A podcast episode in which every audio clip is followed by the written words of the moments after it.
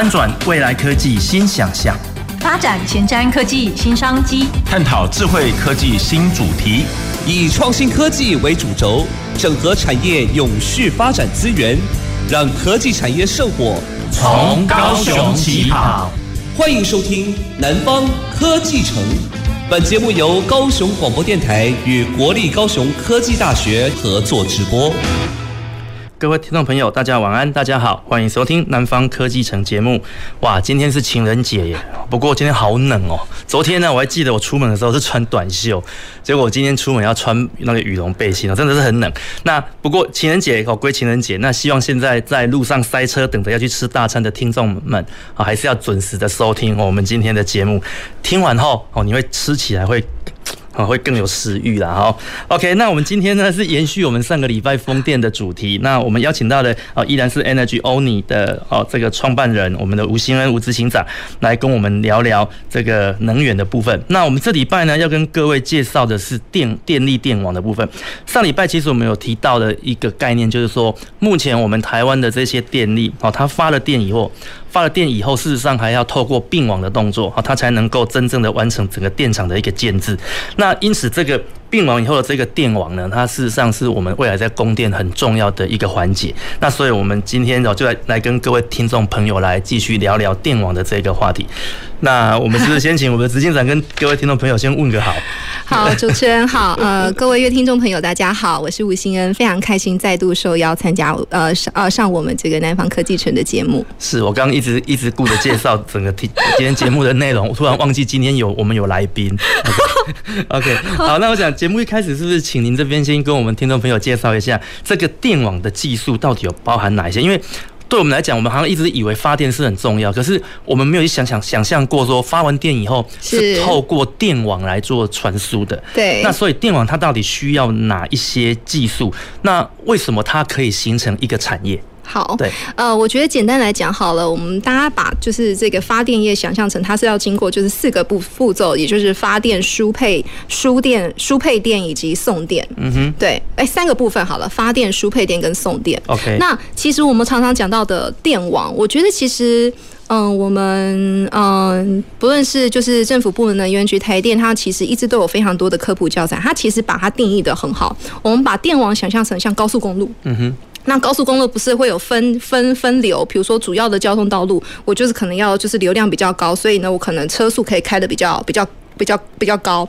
那一般的像是一些其他的那个县道或省道，它可能就会限限流或限速。嗯、那我们把它把电网想象成就是高速公路，譬如我们有所谓的超高压，我们有所谓的高压跟所谓的低压。那输配其实这个整个就是将电力然后传送到我们的用户端的这个整个的网络。这个整个网络系统其实就是我们所谓的电网系统，okay. 对。那只是过去大家一直都把这个焦点都放在所谓的发电这一块，好像就觉得说电力的话，就是我要越多的发电发电厂，对，可能越多的这个发电设备，我就可以稳定，就是我可以我就是可以稳稳的觉得说电力无语了。嗯。可事实上，电力的电力的传送这一块，事实上是非常大的一个关键，因为你的发电。发就是你你 generate 的这些电，你要必须要透过非常好的所谓的电网系统，或是这个所谓的电电网的电力的网络，将这样子你所发的电，然后可以在不再占太多能量耗损的过程当中，你可以使用到这些电。OK，所以我觉得反而这个电网事实上是现在我们所谈的所谓的能源管理，或者是说像是我们再生能源发展一个非常重要的关键点。OK，对，那那电网这样子一个建制，它需要包含哪一些特定的产业进来？辅佐它，我觉得它其实就是包含两大部分，它其实包含了一就是所谓的电力系统管理。那以及所谓的电机产业，所什么是电机产业？像我们，嗯，我记得，我记得好像我们其实有针对电机产业有非常明确的定义，它包含，比如说像是，嗯，utility，像是我们所知道的什么变电站啊，然后或者是一些输配电啊，或是一些这种所谓的电力的电厂的设备、电力的厂制的设计，跟这些东西都是电机产业的一部分。那甚至是小到说像是我们的照明啊。就是这些灯管啊，然后或是些这些电线，OK，其实都是电机产业的一部分。所以我觉得电网它事实上涵盖的事实上是第一个就是电力系统，它比较是有软性的，比如说系统管理，或者一些，比如说它要呃稳定供电的一些运算，然后数量分析，然后或者是一些预测。那包含整个电机产业，也就是我们看到硬体的部分，然后呢，甚至是比如大型的电厂，然后呢，它的建制跟它其中所谓的电力的一些嗯重要的，像是变压器啊，或者这些的提供，它等于是这两大非常大的那个产业合在一起。OK。OK，所以其实就您刚刚所提的，那所以在整个我们的一个发电一个到把这个电力送到我们家家里面的这样一个过程中，事实上发电它其实不是才。哎，发电那个部分其实不是那么的重要，反而是后面的输配送比较重要喽。我觉得它同样都重要，因为你会发现这个发输配送的这个过程当中，假设有一个环节出错，嗯，我们都没有办法，这个电力的整个的的的的使用都会是一个问题。OK，但但是以产业的产值来讲的话，是不是在输配送这边的一个产值，它其实是占相对比较大的？我觉得，嗯，我觉得。觉得其实各国的的状况不太一样。那像是如果是以台湾来讲的话，我觉得它每一个每一个产业的的的的的产生跟心情跟推动，它一定会势必带动一些商机跟机会。是。可是为什么我会觉得特别想要强调输配电这一块呢？是因为这一块是台湾本来就有既有的。的公司，或是很多的很多的这个、oh. 这个我们所谓的那个呃优秀的公司，或是优秀的厂商，这事实上是台湾本来就有的量能。那只是我们在我们在因为现在开始我们推了再生能源，我们要开始要朝再生能源的这个这个走向来走。对，那新的能源的兴起跟新的能源它的系统的使用，它毕竟它必。它势必会带动一些，比如说老旧的一些，比如说思维的转变。嗯哼。那常常我们讲说能源转型，能源转型，它其实就代表的一个机会跟商机。是。那可能有些人能把握，他可能就会借此搞不好他就。整个整体系统 upgrade，那它整个可能它创造的产值跟它创造的市场机会，可能也就这样子带出来。那我觉得台湾其实本来就有一些非常优秀的电力的电机的产业，对，台湾事实上是有电机产业的。那我们也借由这一波再生能源的推动，将这些本来就既有的电机能量又再一次的把它 upgrade。嗯哼，是。OK，今我们刚刚这个执执行长这样跟我们分享，我突然想到，我们在去年的时候有邀请到高雄我们在地的在做这个电缆配电的一家公司。后来我上网一查，发现说哇，原来做电缆这么赚钱。对，我一直以为说做做电线、做电缆这个有有什么？后来发现，哎，真的哎，我们台湾其实在电力整个系统建设上，电缆它是一个很很必要的一个。是。对，它光光不同电压的一个配送所需要的电脑的电缆的尺寸规格，它经过这样子的一个搭配，它其实。就可以赚很多钱。没错，我觉得刚刚主持人讲到的这个电缆的这个产业也是，电缆它也是一个非常关键的这种，我们所谓的这种，就是这个这个产业之一。嗯，对，是。OK，好，那接下来是不是跟你请教一个问题，就是说，那目前台湾其实本来的我们本来以前台湾都是所谓的所谓的火力啊，或者是核能发电。嗯，那我们。在这样子一个既有的电网情况下，那我们因为这几年我们发展绿能了，是，所以我们开发了绿能的电网。那绿能的电网跟我们传统现有的这些电网的一个规格有什么样子不同的地方？我觉得主持人这个问题真的很好，因为其实我我也很常很常被被问到。这样讲好了，就是嗯、呃，我们所熟知的，就是比如说的发电，像是火力发电或是核能发电这种比较恒定性的这种机载电力，那它的电厂比较都是中央集中性的、集中式的这种大型电厂。那嗯，集中式的大型电厂的设置，它其实也有它的一些它的一个。它的一个就是考量的脉络，就是因为好，我们举例来讲好了，我们家家户户都会，你会觉得电力很重要，每个人都需要用电，可是大家都不喜欢电厂盖在你家隔壁，对。对不对？对，没错。好，那呃，在这样的情况之下，那势必说，假设今天你作为政府，你又要稳定供电，但是你你又要就是提供电力到到所有的家用户的这些地方去，那你是不是就变成说，你只能够选择一些比较是少争议的的地区？可能我电厂盖在这个地方，我就比较不会有什么居民抗议，那我可能就不会有所谓的嗯嗯，就是一些什么其他的一些问题。那他也必须要这样子，变成说他只能够就是集中式的盖在。在这样子的一个某个场域，然后呢，它的电网，它就变成说它的这个所谓的电线的网络，它就必须要铺设的很广很深，因为毕竟家家用，就是家家户户都会需要用到电力。是，这个是我们所熟知的所谓集中式，就是集中型的大型电厂的一个模式。是。那可是你如果是说像是运用到再生能源，它就比较不一样。我们其实大家就知道嘛，因为再生能源它比较是这种所谓间歇性的这个这个电力的这个这个这个供应。对。那嗯，我觉得我觉得这个地方其实反过来很有趣哈，就想象一下，嗯，比如说假设今天一个 A A 国家，好，它可能有一个一个某一某个地方的场域，它是比如说水力发电特别发达，那。或许他是不是就可以说，诶，假设今天这个区域水力发电特别发达，那我是不是可以就借用这个水力发电，然后我供电给这个场域？嗯哼，那。我们再换到 A 国，假设另外一个区域，它可能是风力特别强劲，它可能就会想要说，哎，发展陆域风电，风陆域风电，那可能我也可以就是透过陆域风电的方式去供应到这个场域。你就会发现，其实再生能源的发展，它事实上是相应的跟这种所谓的分散式。你会发现，一个国家里面，它再也不是所谓的中央电网集中供电给这些区域了而是所谓的各个各个就是各地区域。它可以借用它本来既有的再生能源，然后提供电力给这个场域跟这个区域。是那。它反过头来，你就会发现它是比较像是分散式的这种所谓的电力的供应。是。那这种分散式的电力供应也是间歇型的电力供应，它比较不会所谓的冲击到主要的中央电网的这样子个电力的的供应的的状况。所以你就会发现，为什么现在其实当台湾在二零零二年开始研拟说我们要推动，我们要开始往再生能源发展，你就会发现台湾其实很多的政策都是。发电这一块要去推动，可是我们自我们电网的这一块的很多的政策，其实也是同步在那个时候要去推动，慢慢慢慢将我们的所谓的发电的。的的形态往分散式的这样子的一个电力的形态来走。OK，对，其实台湾一直都有在做这样子的一个一个一个一个策略的规划。是。那其实这也是长达十几二十年时间，一直都有在逐步的透过不同的计划，慢慢慢慢将我们的整个这个发电模式要配合，就是整个世界趋势发展再生能源的这个整个趋势的状况来来相应的去做推动。OK，OK，、okay, okay, 所以我稍微大概整理一下，就是说，我不知道我的解读有没有错误了哈，就是说，那所以刚刚就您所提的，那绿能电网它其实就是一种所谓的分散式的一个发电的聚落，是。然后我们现有的目前台湾在做，目前就是传统在用的就是所谓的集中，我们从一个固定的电厂是发出来的电传到各个地方，嗯，那。那未来我们在未未来可以做，就是说，我们希望就是说，因为这些绿绿能，它其实它的发电不是很稳定啊。例如说，有风的时候就有电，没有风就没电；有太阳就有电，没太阳就没电。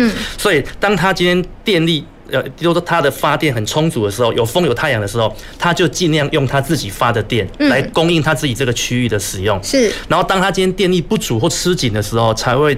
去跟中央的电厂这边去调度电力过电力过来这边来支援。嗯嗯，是，我觉得应该是说，这是一个我们会觉得它也是一个理想型，或是可以朝为之朝这样子的一个方式去走的模式。因为其实你纵观国外，比如说像是欧洲、美国或是加拿大，其实世界各国他们在这种所谓的比较是电力自由化的国家，是他们大概都是用这样子的方式将电力，嗯，将电力视为一个能够。更弹性运用的一个重要的能能量或者是一个 asset，是，所以呃，对他们而言，这个就有点像是，就好像我们使用网络讯号，那你可以透过很多不同的方式，会将你的网络讯号加强到一个更好、更有效率的一个使用。我觉得他们认为电力事实上也是应该用被这样的方式来来去运用，去去弹性的管理。OK，好，那可是我们目前在台湾的一些媒体报道上，我们常常听到一个名词叫做并网。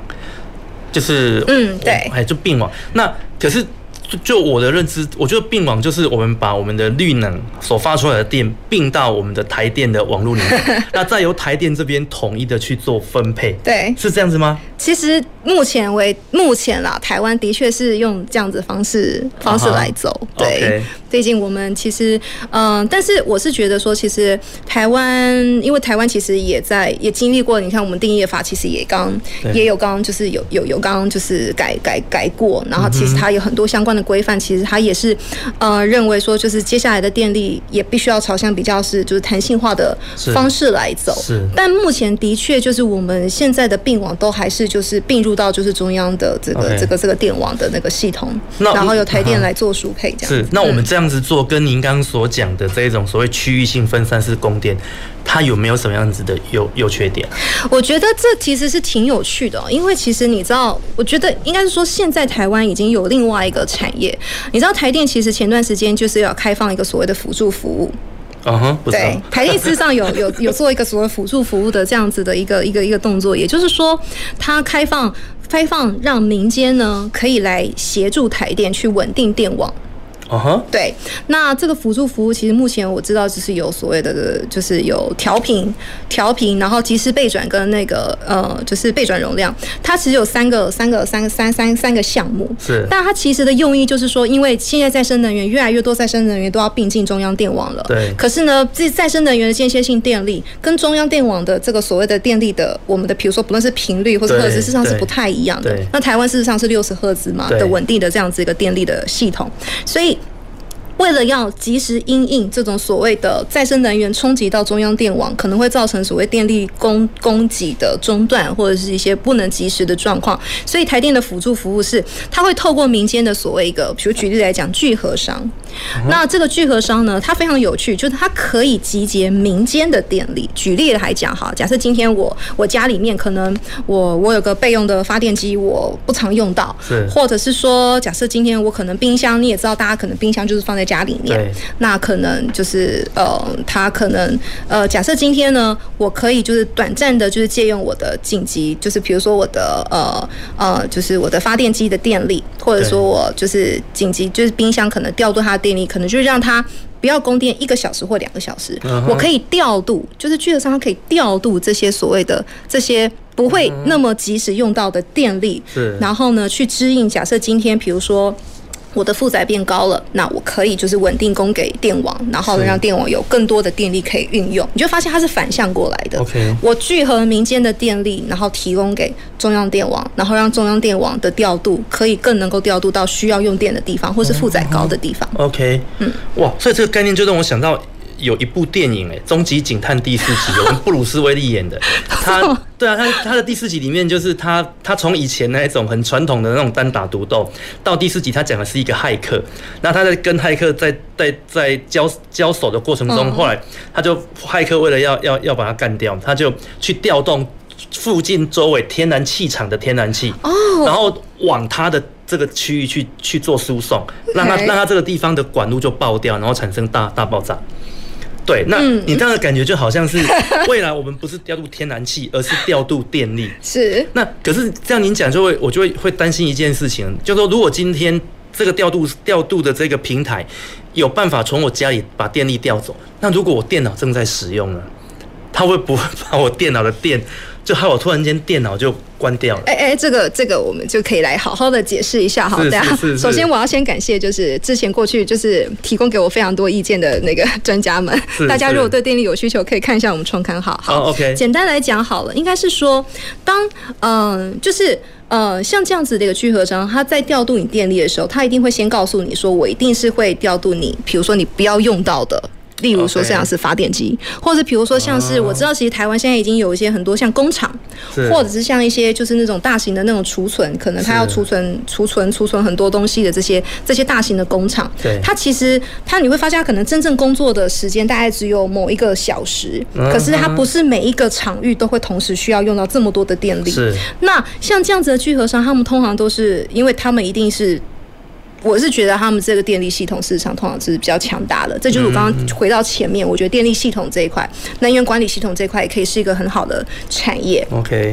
那他会先就是先去了解，就是呃，现在你整个场域的用电的情况。嗯。那他会调度，一定是调度，就是比如说呃，假设尖峰时间你可能不不常用到的，可能这个 B 区间或者是不常用到的设备。OK。它可以，它可以透过它的那个，比如说它的一些电表的估算，然后去去调度你没有用到的电力，而不是你紧急常用到的这个电力。它会先去做计算。是。对。所以这样他很聪明哎。对。那这个未来有没有办法跟 AI 智慧化这一部分来做结合？它其实就是 A，它其实就是结合一部分 sensor 跟 AI 的的的的的这样子的一个科技在里面。是，所以我会觉得，我觉得我真的觉得，其实这个产业。嗯，尤其是，即便是可能我是学管理的，可是为什么我会觉得我也想要去了解，或者去多去涉猎像这样子的这个产业？因为我觉得它真的是充满了非常多的的机会，然后它也带来了非常多的，嗯。非常多的有趣的，不论是界面的管理，或者是说接下来的一些产业的发展，它是一个非常有趣的领域。甚至刚刚主持人讲到了，我觉得它非常多的 AI 演算，这个本来就是也是台湾的强项。是。那其实像是像是电力系统在就是在这个全世就是全世界里面电力系统做的最好的，像是意大利，可能大家也没有想到，意大利竟然电力系统做的这么好，不是只有美食，对。或者说像我觉得意大利很厉害啊。是。法拉利、兰博基尼这种 这种东西都做得出来了，对，而且而且你可能不知道哦，法拉利是全世界会造潜，它的它的造潜舰的船厂，它是最多的国家。真的吗？对，真的。对，全世界没有一个国家有这么多船厂可以造潜舰。意大利是，它有一百多家可以造潜舰。哇哦！对哦，天哪，好有趣！所以意大利其实是工业在某一个部分，它工业水准是很高的。是。好，OK，不好意思，好，OK，好。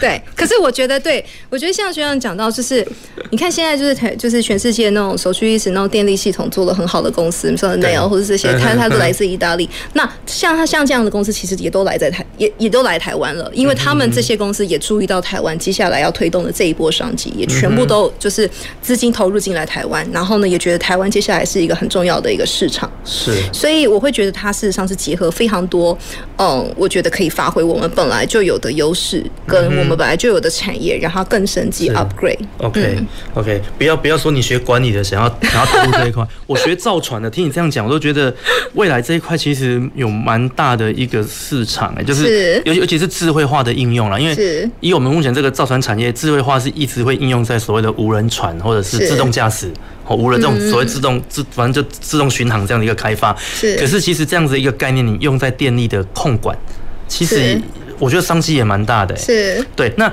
讲到商机，那我们是不是这边可以跟您请教一下？就是说，那就你目前所讲的，那台湾在这个绿能电网，在整个产业的聚落上，嗯嗯。嗯，它到底有没有形成啊？就是说，我们目前现有的这样子的一个产业聚落，是 focus 在传统的这一种中央的发电式的集中式的发电，嗯，还是说我们有慢慢的要去往这种分散式的去走？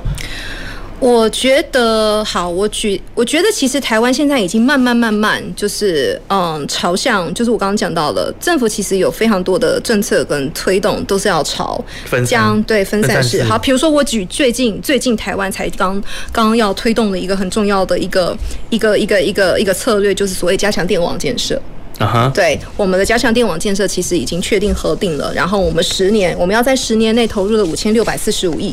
就是要在这个，就是就是等于是全面的，除了复旧，就是 upgrade 我们本来就有的电网设施，我们还要就是集中建新的一些建新的网络，然后呢新增非常不多，就是所谓的节点。那这个东西其实也是将中央大型式，就是本来我们是集中式的这种电网的模式，对，慢慢慢慢朝向要呼应或者是适合再生能源发展这种比较像是分散式的这样子的一个。呃，发电产业来走，其实台湾其实已经有这样子的一个政策，okay, 对，在够了。OK，那政策有了，那可是分散式的话，那我不知道，我不知道，我不知道这个问题就是有没有跟你的 跟你的专业有关啊？就是说，如果今天是以我个人来讲，我还是会 care 我家隔壁有有有有配电站啊。就是像我在买房，oh, 像我在买房子的时候，边间我就不买，大家都说要买边间，我说不要啊，边间有。有那个啊，有那个变变压器，是那个那个变变电箱在那边，我就不要买啊。是虽然说科学的数字呃数据告诉我们，这个其实对人体的危害没有那么大，可是我觉得人民心里面还是会有疙瘩嘛。那所以我们政府在推动这样子的一个过程中，它到目前为止有没有遇到一些什么样子的问题？嗯，我觉得应该是说，首先呢。我觉得政策已经就是注意到，就是政策其实一直都有注意到这样子的这个状况。然后呢，它的一个策略也开始认同，就是接下来分散式的这一块的这个电网的建设呢，也会是台湾接下来的重点。可是同样的，刚刚我们其实有提到，刚刚讲到所谓的聚合商，或是我们刚刚前面有讲到的，我可以调度家用电的电力来做使用。好，这个可能这个这个或许我们可以。等一下可以聊一下，就是我所谓的虚拟电厂。OK，对，这个这个这个这个这样子的概念，你就会发现它是同步的，它是同步进行的。我一方面我也新增所谓的这种分散式的节点，但我同一方面呢，其实我也透过这种所谓的呃民间的这种 VPP 的这样子的一个推动，也就是这种所谓的呃虚拟电厂的设置，你就会发现它是一起呼应、相互相成的。是。那假设今天，嗯，我这种所谓的民间的电力能够被更好。完善的调度，或者是我 capacity 也可以更大的，或者是说这个东西可以在这个量又可以再冲起来的话，是。那是不是我们其实也就不用担心所谓的我隔家隔壁有电厂，因为我自己家里面就是一个电厂。对，OK，是。OK，你这你这个概念我了解，就是其实我们只要这个整个机制建构的很好，其实我们就我们其实要跳脱那个概念，就是说我们一直以为发电需要有个电厂才会发电，是，可是事实上就是有一些电力它其实藏在。你家家户户，你我之间，就是它其实没有常常被用。那或许这东西它其实就是一个潜在的电厂，没错，它就是整个分散式电力的。对，我觉得它其实就是那个核心。OK OK，是。好，那所以那就是我们还有一点时间，那是不是请你这边跟我们分享一下？说那正目前整个产业法规已经有了，是。那产业面这边我们有没有一些挑战或者是瓶颈？就说我不知道业者在推动这样子的的的过程中，他缺的是什么？是人，嗯，是我们使用者的信赖，还是口口资金？嗯，好，因为我觉得其实它又涉及到非常多的面向，因为我们刚刚其实一直都在讲所谓的电网或者是电机产业，可是事实上，你整个再生能源的发展推动。不论发电，或者是它也它也涉及到很大一部分，比如说像我们刚刚那样储能，它可能也涉及到一个整个 business model，像是售电，是对，我觉得它是一个整个一个大型的一个 business model。OK，那你说现在，即便你会看到政府的推动带动的一些商机，本来既有的电机产业也可以投入 involve，可是。像我觉得很有趣，因为其实我前段时间我也有去，嗯，就是也有幸就是访问到了一些台湾就是非常就是非常知名，然后老字号的的的很重要的电机产业的一些就是执行长或者是他们的董事长，他们其实也纷纷跟我分享到一个原则，他觉得他觉得他们现在反而要思考的是说，我今天反而要用比较新型的方式去。去因应这样子的一个所谓再生能源电力系统的管理，再也不是说什么取代，就是过去我是设备可能制造的思维，是。不是说今天我建造大型案场，我提供设备，好像我就满足，是，而是因为我们刚刚讲到的整个再生能源，它事实上是它是非常需要一些所谓的变动的弹性的管理跟调整，是，所以为什么我们会说，哎，其实现在占据核心的反而是这种所谓系统管理，或是大家很强调所谓 AI 数据，或是。觉得说计算你的电量。或者说计算你的你常用的负载或者不常用的负载，你会发现这个东西，这种比较就是 soft skill 的这一块，或者 soft system management 这个这个这个的这个 ability。那其实这些这些这些这些我们所谓的重电的这个电机产业的公司，他们其实一直也在去看这一块的发展，甚至是自己已经有部门开始就是要朝这样子的一个一个一个一个模式来走。是，所以我觉得其实他。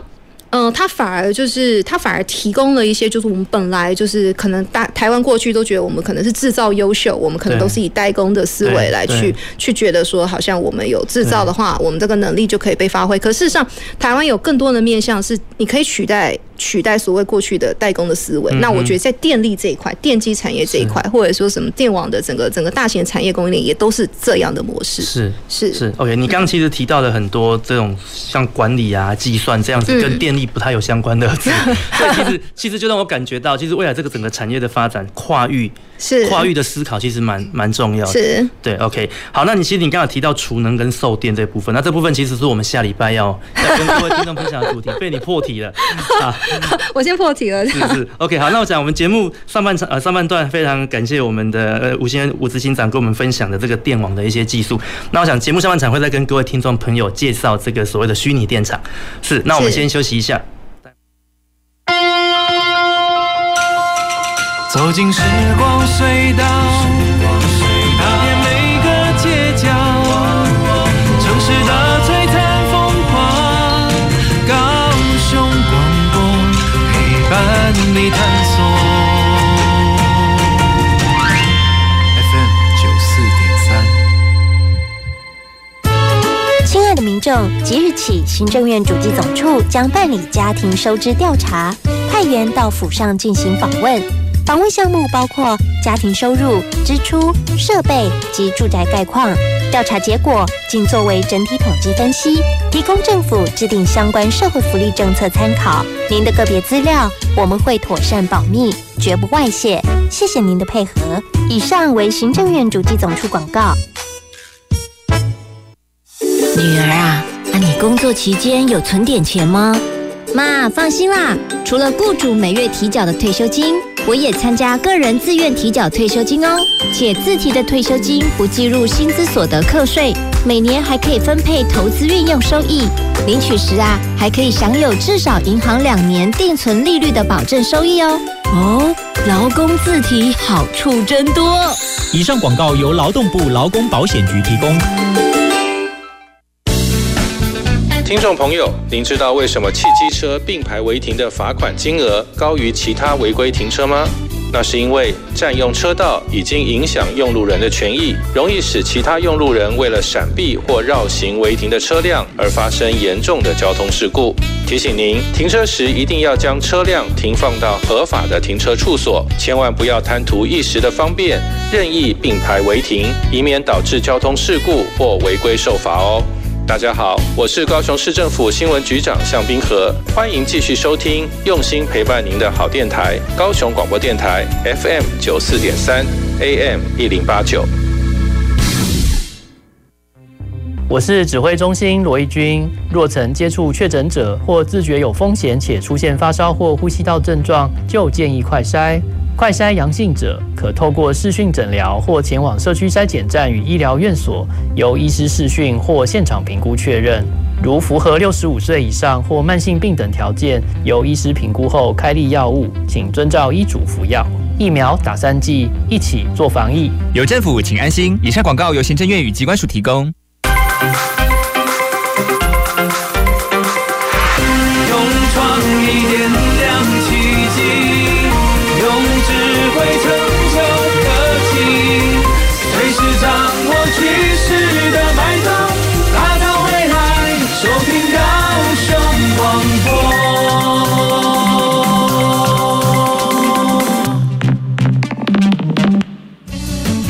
前瞻的，未来的，您现在所收听的是提供您最多科技产业新知的南方科技城。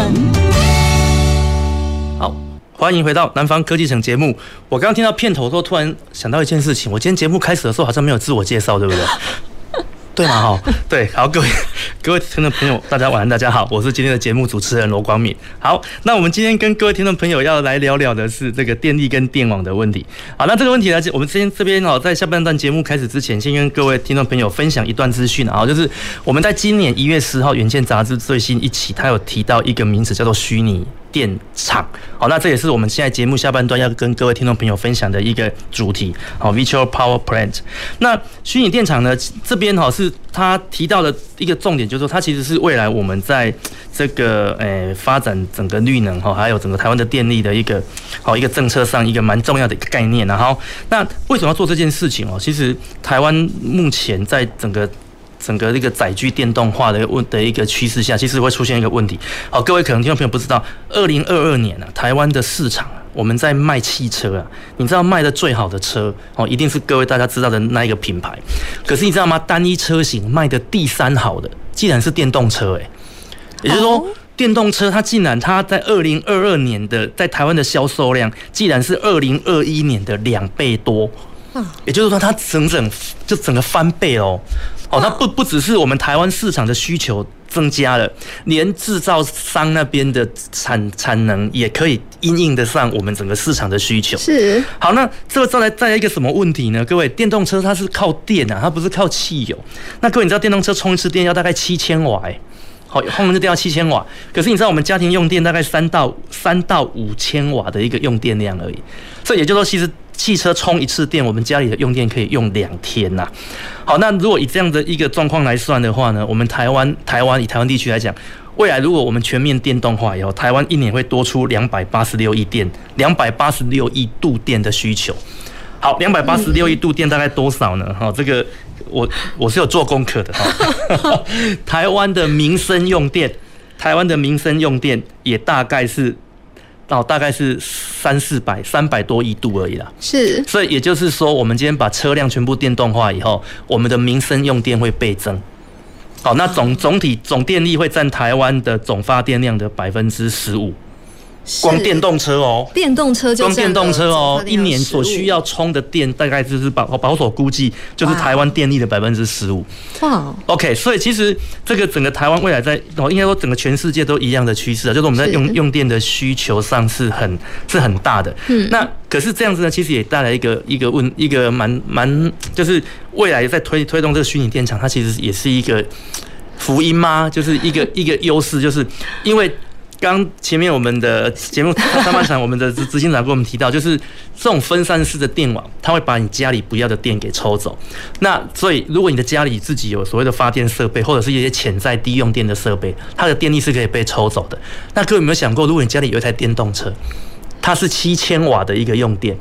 所以呢，当当你当你当今天目前当今天我们的用电量很很吃紧的时候，或许你的那台电动车，它其实就是一个虚拟的电源的供应器。嗯，对，是。OK，好，那那么这是我就是从这个报道里面就是衍衍生的这个主题，就是说节目下半场我们要跟各位听众朋友介绍是虚拟电厂这样一个概念的。是。那所以一开始我是不是我们把这个解释就交给专业的来，就是什么叫做虚拟电厂？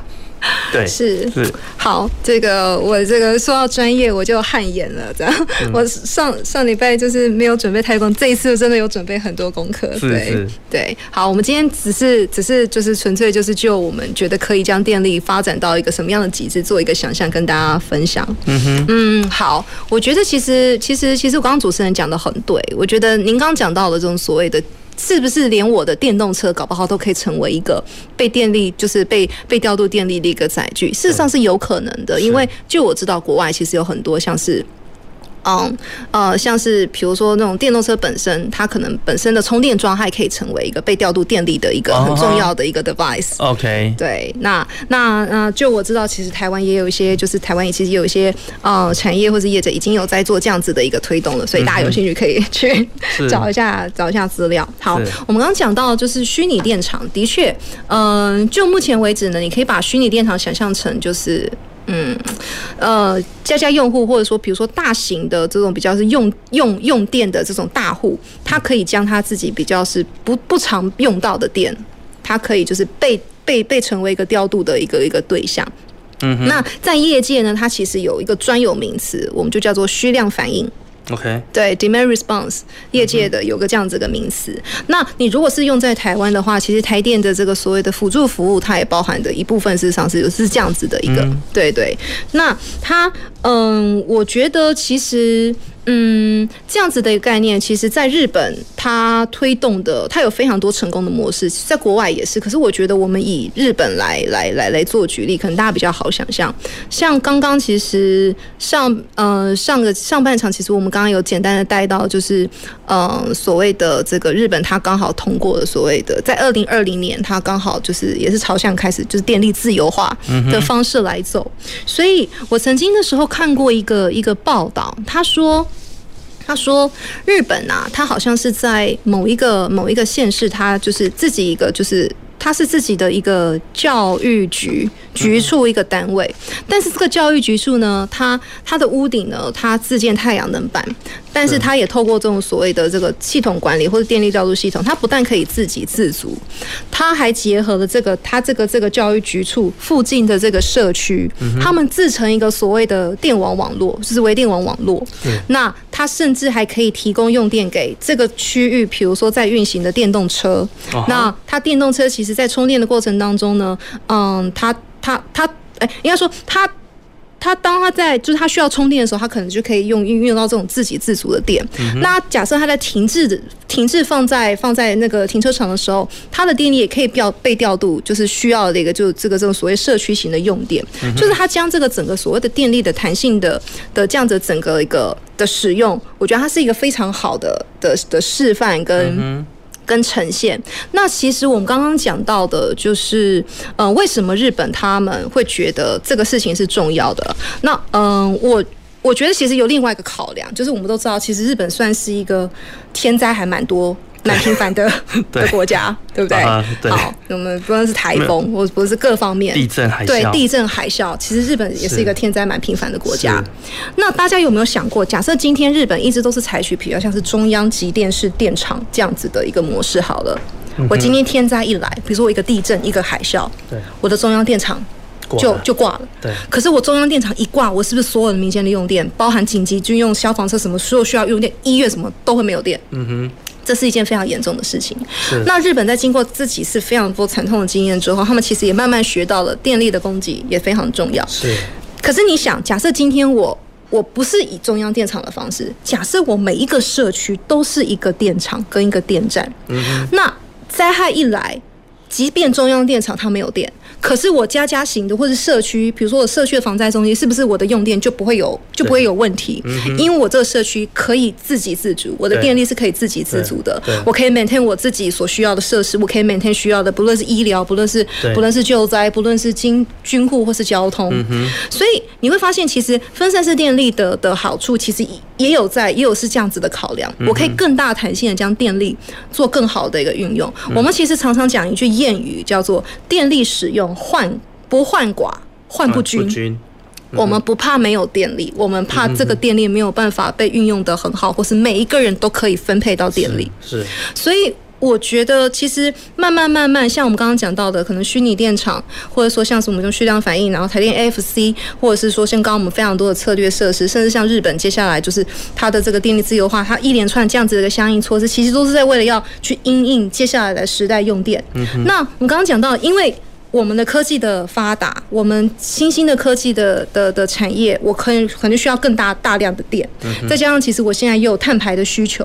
嗯、我可能需可能大家会觉得，可能假设今天我的电动车使用到电，这个电来自于绿电的话，我可能也可以降低碳排，嗯、可是我对电力的要求又会更高，嗯、那是不是？你就没有足够的地跟足够的这样子的一个场域，再盖大型的中央中央电厂，那你是不是更要去借据这些，就是借鉴这些所谓区域型，它可以假设今天这些区域都可以。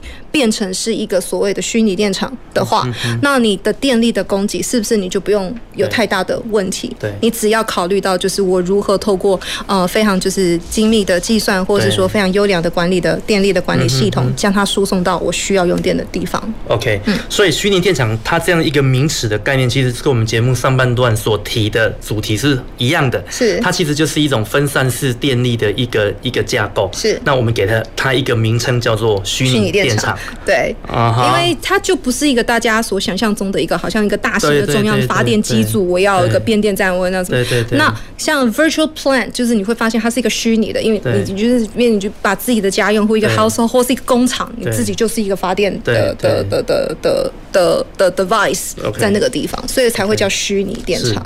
OK，可是你刚刚提到这个电力不患寡，患不均哦，那我其实。这我有点不太认同。其实我们现在电力其实是换拐，我们现在其实很怕我们的电力不足啊。而且你刚刚所提的一个例子，我觉得蛮蛮蛮有趣的，就是说，如果今天真的天灾发生了，那我们的中央中央的电厂这边的电力供应出了问题，那。我民间的这一些所谓的虚拟的这一些电厂，它在分配的时候，嗯、其实就会存在不均的问题喽。是，嗯，就是我要如何把它均均匀或者是合理公平的分给有需要的人？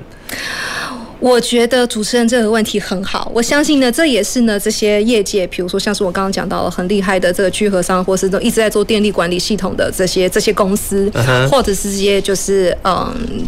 嗯，像这样子的一个产业，他们一直都想要去去克服，或是他们一直都想要去达到的一个一个一个目标。其实良好的一个就是所谓的电力计算的的的系统，对，它不是说今今天我演算数据好就好了，它是要非常不同的配套，对，它要一起把它聚合在一起，对，所以，嗯，我我觉得其实，嗯，这样子的一个产业啊，就是。我觉得应该就是这样好了。再生能源的推动，它带动了一些商机跟产业，当它当然势必带到了一些问题，跟它的一些冲突跟界面，尤其是当新的这样子的一个模式，它要如何跟旧的既有的方式去并存？我觉得台湾现在就是处在一个像这样子的一个阶段。对，对，我们其实有非常多，嗯，这些这些也不能说是老旧，它是这些既有的这样子的一个一个电力模式，但是我们不能够，我们没有办法去完全就舍弃它，不行，不用，不行。对，因为我觉得良好的一个能源策略，或是、嗯、或是一个良好的一个能源的一个一个一个一个所谓是 energy mix，它应该是要全盘的所有的能源一起做考量。嗯、我们刚刚讲到的电网，可能只是纯粹只是在所谓发输配这一块，可能输配这一块。可是它也是跟不同的发电模式要一起 combine 在一起来、嗯、来看，对，所以嗯，确实，我觉得大家可能会担心电力不够，可是我觉得可可是我们也可以多一些思考或者聚焦在。电力不够，但是它事实上也有很很多是在，比如说我们的管理配套，或者是很多相应一起要来去看这个问题，而不是说电力不够就好像是因为发电不够，或是发电效率不好。我觉得不能够这样单一的去看。对，其实发电是这样的，我们其实因为为了要让我们的电可以稳定的供应，其实我们会多发一些电出来，让它浪浪费掉了。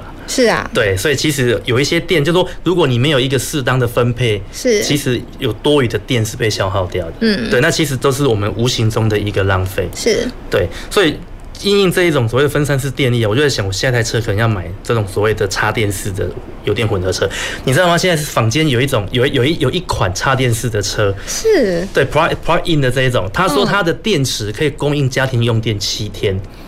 一个电池就可以就是这这一台车这一台车的电池。哇，对，因为你一般买电动车，它只能输入不能输输出，对。可是这一款 plug-in 的车，它你平时用两百二充进去以后，但你今天出去露营，是，你你是可以从车上再把这个电取出来用，哇，好聪明哦。因为它因为因为它是插电式的油电混合，它是 plug-in 的，它不是电动车，是。但我今天把所有的电都用完了，我还有汽油可以把车开回家。好聪明哦！所以这种车其实我觉得不错哎，这个哎，这个也其实也是未来我们这种能源的一种思维。其实大家应该好好往这，就都应该整个在做各种不同的，不管是载具啊，或者是任何的这种产品的一些厂商，或许可以思考这件事情。那他现在订购，他需要等两年吗？哎，他不用，他不用，他其实很快就可以拿到车。OK，对对对，我怎么讲到讲到这边来？害我刚刚要问要问什么忘记了？对。呃，好，你报。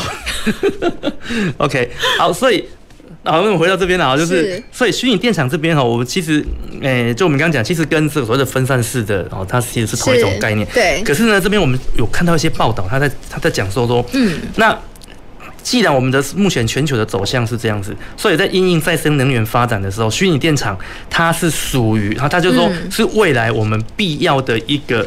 哎，主要的发展方向。嗯嗯。那这样子的报道呢？因为每次看到这样子的报道，我们就会不禁想要来问专家，就是说这样报道到底可可信度有多高？就是我们其实刚刚讲了很多，就是说这种分散式电网其实它的优点。哦，那其实我们也都认同它这样的优点。嗯、那我们政府其实也定了制度来往往这边走。是。好，那他我们也报道说这是全球嗯再生能源发展的必经走向。是。好，那可是目前以台湾来讲，诶、欸，我们有多少已经有多少的产业，或者是有多少传统的这这一些一些厂商已经开始投入这一块开始做了？嗯，我觉得这个其实最好的示范就是我们刚刚讲到的台电辅助服务。啊哈，对，其实嗯，像台电在，抱歉，这个年限我可能不太确定，但是就我自己了解，从去年、去年呃，去年我们辅助服务对刚开始，二零二一年好像我们正式开启我们辅助服务。那台电其实也试出了一吉瓦的这样子的一个量，去提供就是民间调度电力来做使用。一吉瓦，一吉瓦，哦，对。那后来发现，就是业界既然可以提供的量远超过一吉瓦，其实我觉得也可以从这个数据看出来说。台湾事实上是有那样子的那 capacity 跟能量，可以可以就是 contribute 在这样子的一个所谓的调度电力的这个这个这个这个部分。那当然，它其实服务不是只有单纯调度电力，就我们刚刚讲到的，比如说调频服务就是要稳定电网嘛。嗯、那比如说像是即时备转或是那种就是容量备载这个东西，都是为了要呃所谓的就是去去去所谓的去调调整负载、降低负载，或者是提供用电这一块，你就发现它服务其实还是不太一样的。对。那但是我觉得就就就我们刚刚讲到的。看辅助服务，现在业者就是台湾事实上这么多业者已经开始就是投入了。嗯那这个东西其实也搭配我们刚刚所谓的储能这个东西，要一起来看。对，像其实我相信很多报道，大家前段时间都有看到。他说，不论是很多像是台泥或台达电，或者很多重要的公司，他们开始也在涉足走这一块的的的的业务，或是不论是技术的发展，或者说不论是这样的业务的的推推动，就你会发现，其实它已经就在这个地方了。那我觉得这个报道可能，嗯，它或许可以再更全面一点，它可以把更多的我们刚刚讲到的一些问题，它可以放在一起来来看。可是它的确讲到接下来这一块是不是必经之路或者商机，我觉得其实确实是是这样子的。一个模式没有错。OK，所以你 Energy Only 的下一期可以以这个当一个一个主题来发吗？请大家锁定我们第四期。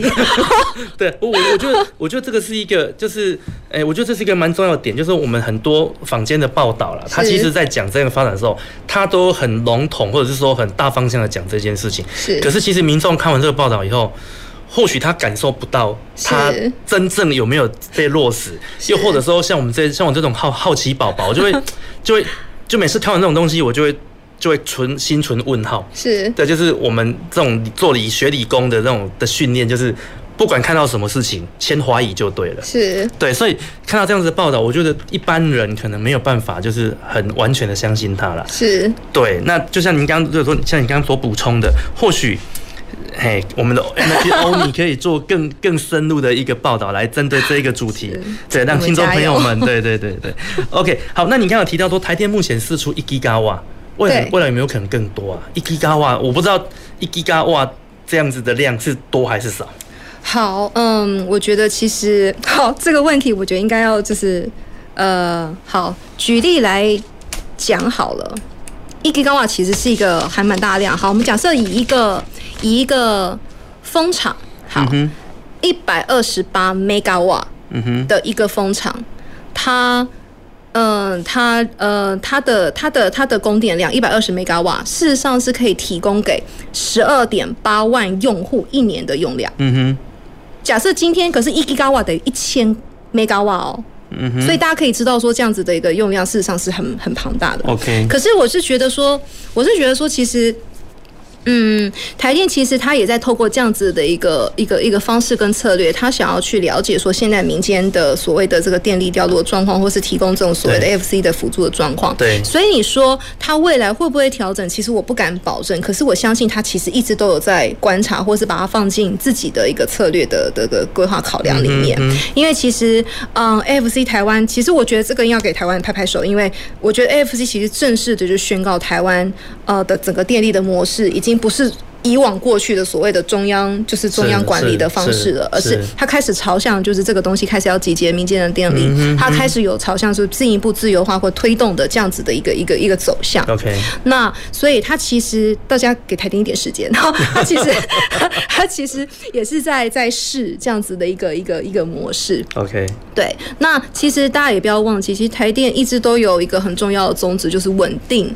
电力供应跟稳定电价嘛，对，那所以它其实有非常多不同的一个策略，它可能推动的时间没有办法像大家想象中的这么快，可是我觉得它实际上已经有在动了，是对，是给大家拍拍手。Oh, OK，是 好，那那接下来问一个比较现实的问题啊，就是说，那以这样这样子的一个调度电力调度的这样子的一个产业，你觉得它的有没有获利的空间？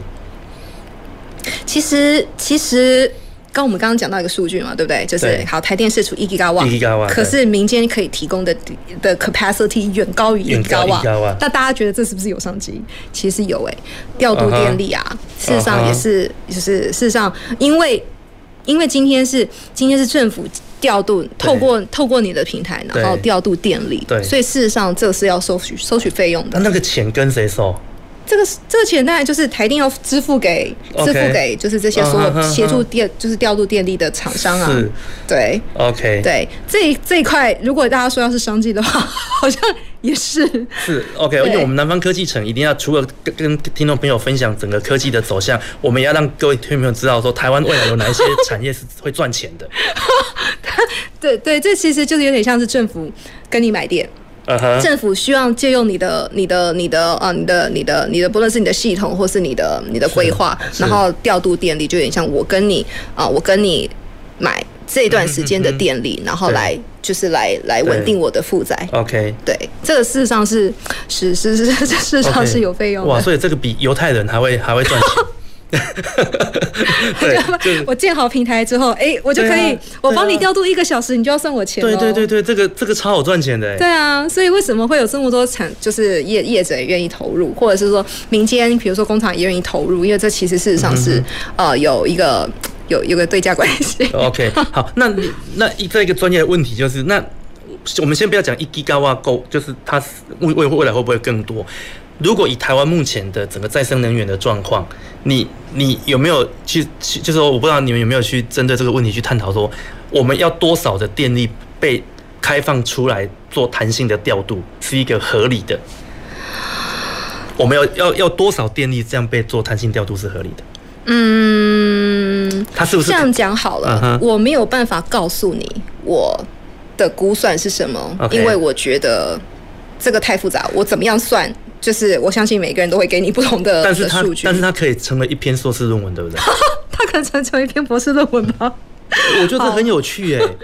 嗯嗯，这样讲好了，我可以告诉你目前国家的规划。嗯哼。目前国家的规划是，你都要保留十五趴的这个电力，做它的 reserve，它的一个就是它的爬数十五趴。OK，作为一个它就是它是不是有降低，从十五变十？有，这个可能要有，对对对对，好降低有降低，十趴有降低，对十趴嘛，对不对？对。好，现在就是政府事实上我们有规定，就是说我们要保留所谓十趴的这种电力，做一个就是你的那个紧急备转。对对对，所以嗯，政府认为觉得说这个十趴应该是就是。